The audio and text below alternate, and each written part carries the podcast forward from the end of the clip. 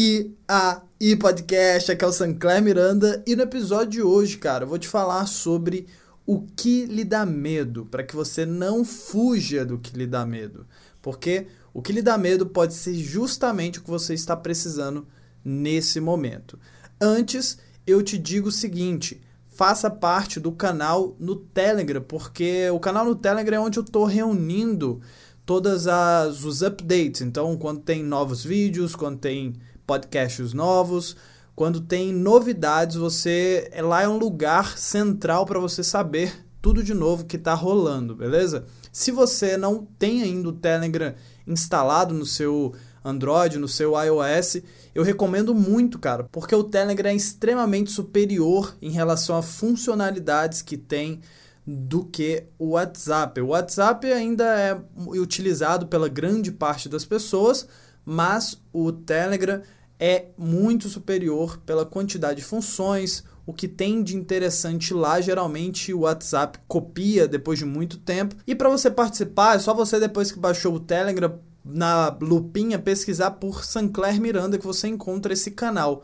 Esse canal é tipo um grupo silencioso que você vai receber todos os updates por lá, beleza? E também vou deixar o link na descrição desse episódio aqui do podcast, beleza? Então, bora falar sobre o que lhe dá medo. Não fuja. Let's go!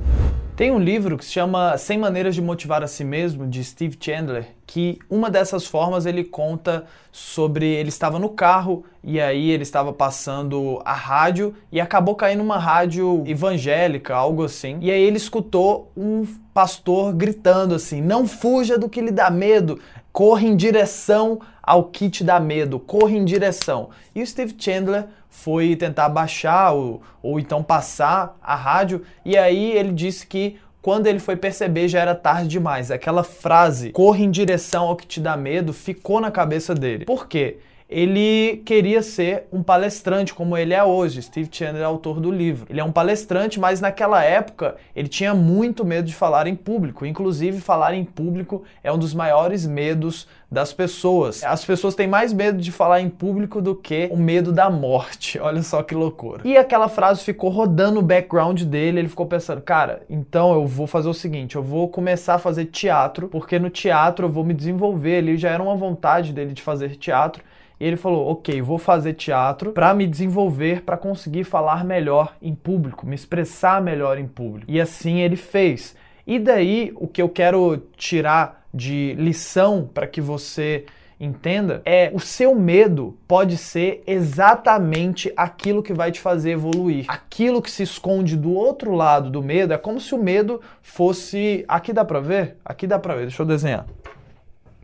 É como se você estivesse aqui, você. Você está aqui, aqui encontra-se o seu sonho. Só que entre você e o seu objetivo tem um muro. Pode aparecer esse muro, esse obstáculo. Acho que você não está vendo direito aí, né? Deixa eu fazer melhor para você. Então, aqui está você e aqui está o seu sonho. No meio pode aparecer um obstáculo. E esse obstáculo pode te dar. Caiu minha tampinha no chão. Pode te dar medo. Esse medo aqui, ele pode ser por um desafio muito grande, algo que você precisa enfrentar. Caraca, mano. Oi, pode mandar subir, por favor. Obrigado. Sempre quando eu peço água, demora. No dia que eu preciso que demore, ele chegou em 5 minutos a água. Mas, tipo assim, demora questão de horas mesmo para chegar a água aqui. Aí eu falei, vou gravar, peço a água e aí depois eu esqueço, a água chega. Chegou no meio da gravação. Então, pera aí. O medo, ele pode ser exatamente um obstáculo, um desafio que está na sua frente, que se você passar ele, olha só o que que acontece. Se você enfrenta esse desafio, você começa a seguir novamente em direção ao seu sonho, entende? Então, o que está te separando do seu sonho é exatamente essa barreira. Essa barreira do medo pode ser por um desafio que está na sua frente. E entenda que essa barreira, muitas e muitas vezes, ela é apenas uma barreira, na verdade, 100% das vezes. Ela é uma barreira interna, é uma barreira psicológica que se você trabalhar internamente, por mais que seja difícil, se você trabalhar internamente com uma disciplina. Se é um desafio físico, então vou me preparar para esse desafio físico. Onde você se prepara mentalmente? Se é um desafio intelectual, como que eu vou me preparar para esse desafio?